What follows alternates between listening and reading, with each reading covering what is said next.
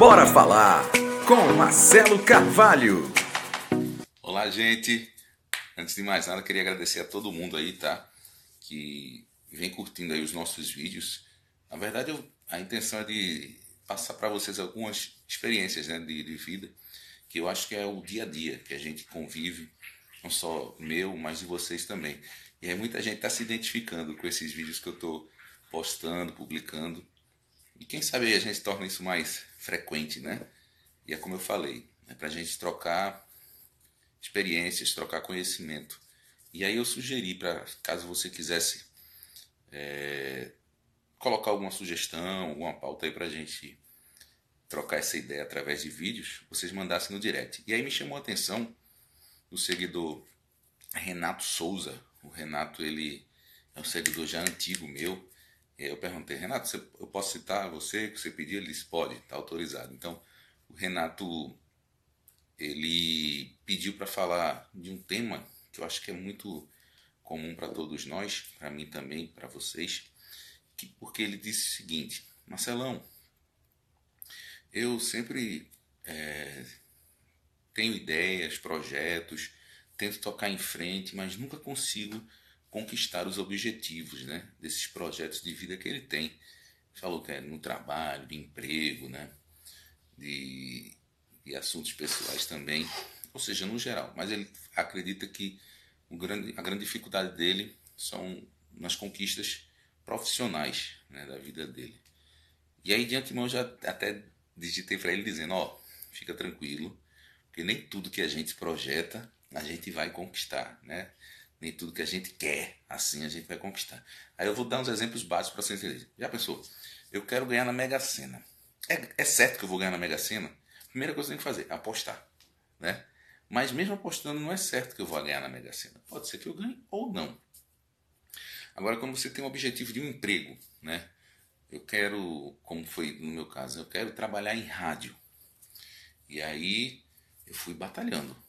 Comecei na rádio comunitária, né? depois fui para outra, fui lá, bati na porta, ou seja, eu me esforcei para ir lá.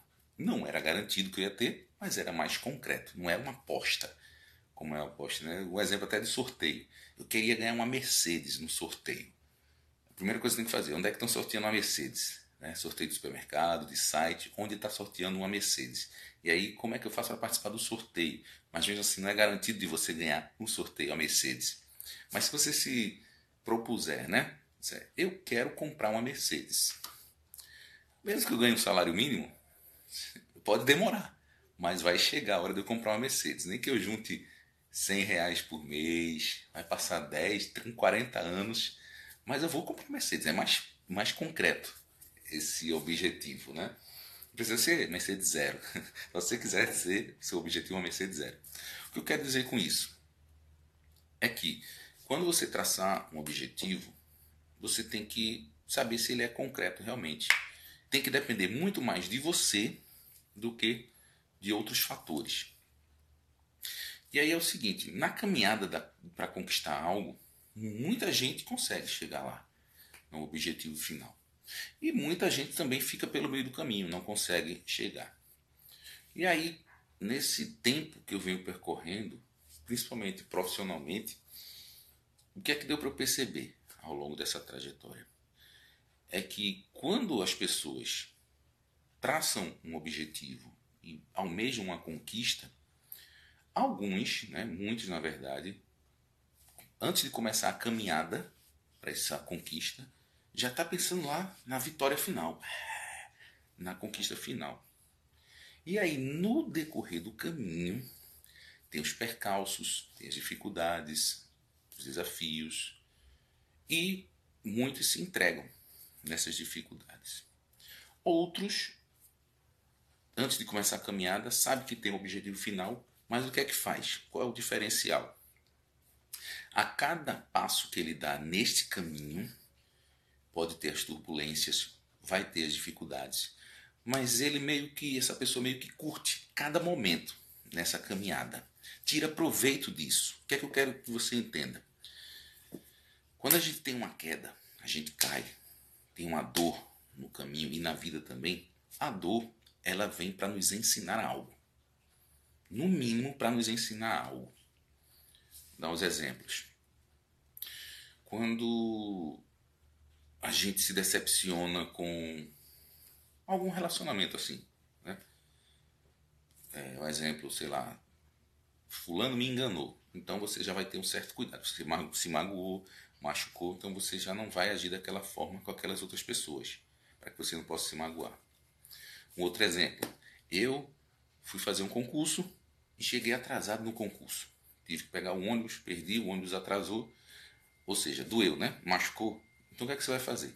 A dor vai ensinar a você pelo menos sair duas horas antes, em vez de uma hora antes, três horas antes, em vez de sair faltando meia hora.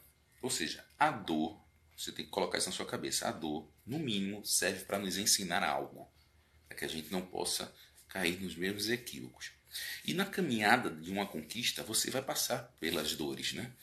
Vão acontecer os contratempos. Mas o que, é que você tem que fazer? Tirar proveito disso. Se você foi por ali, levou uma topada, opa, ali naquele caminho de pedras eu levei uma topada, então eu vou por outro caminho. Mas seguindo e aproveitando ao máximo, curtindo cada momento nessa caminhada até chegar à conquista final. Aí sim, tem um exemplo muito clássico disso. Eu gosto muito de futebol e você vai me entender. Quando tem um campeonato, um campeonato, né? E aí são vários times disputando, vários atletas, jogadores.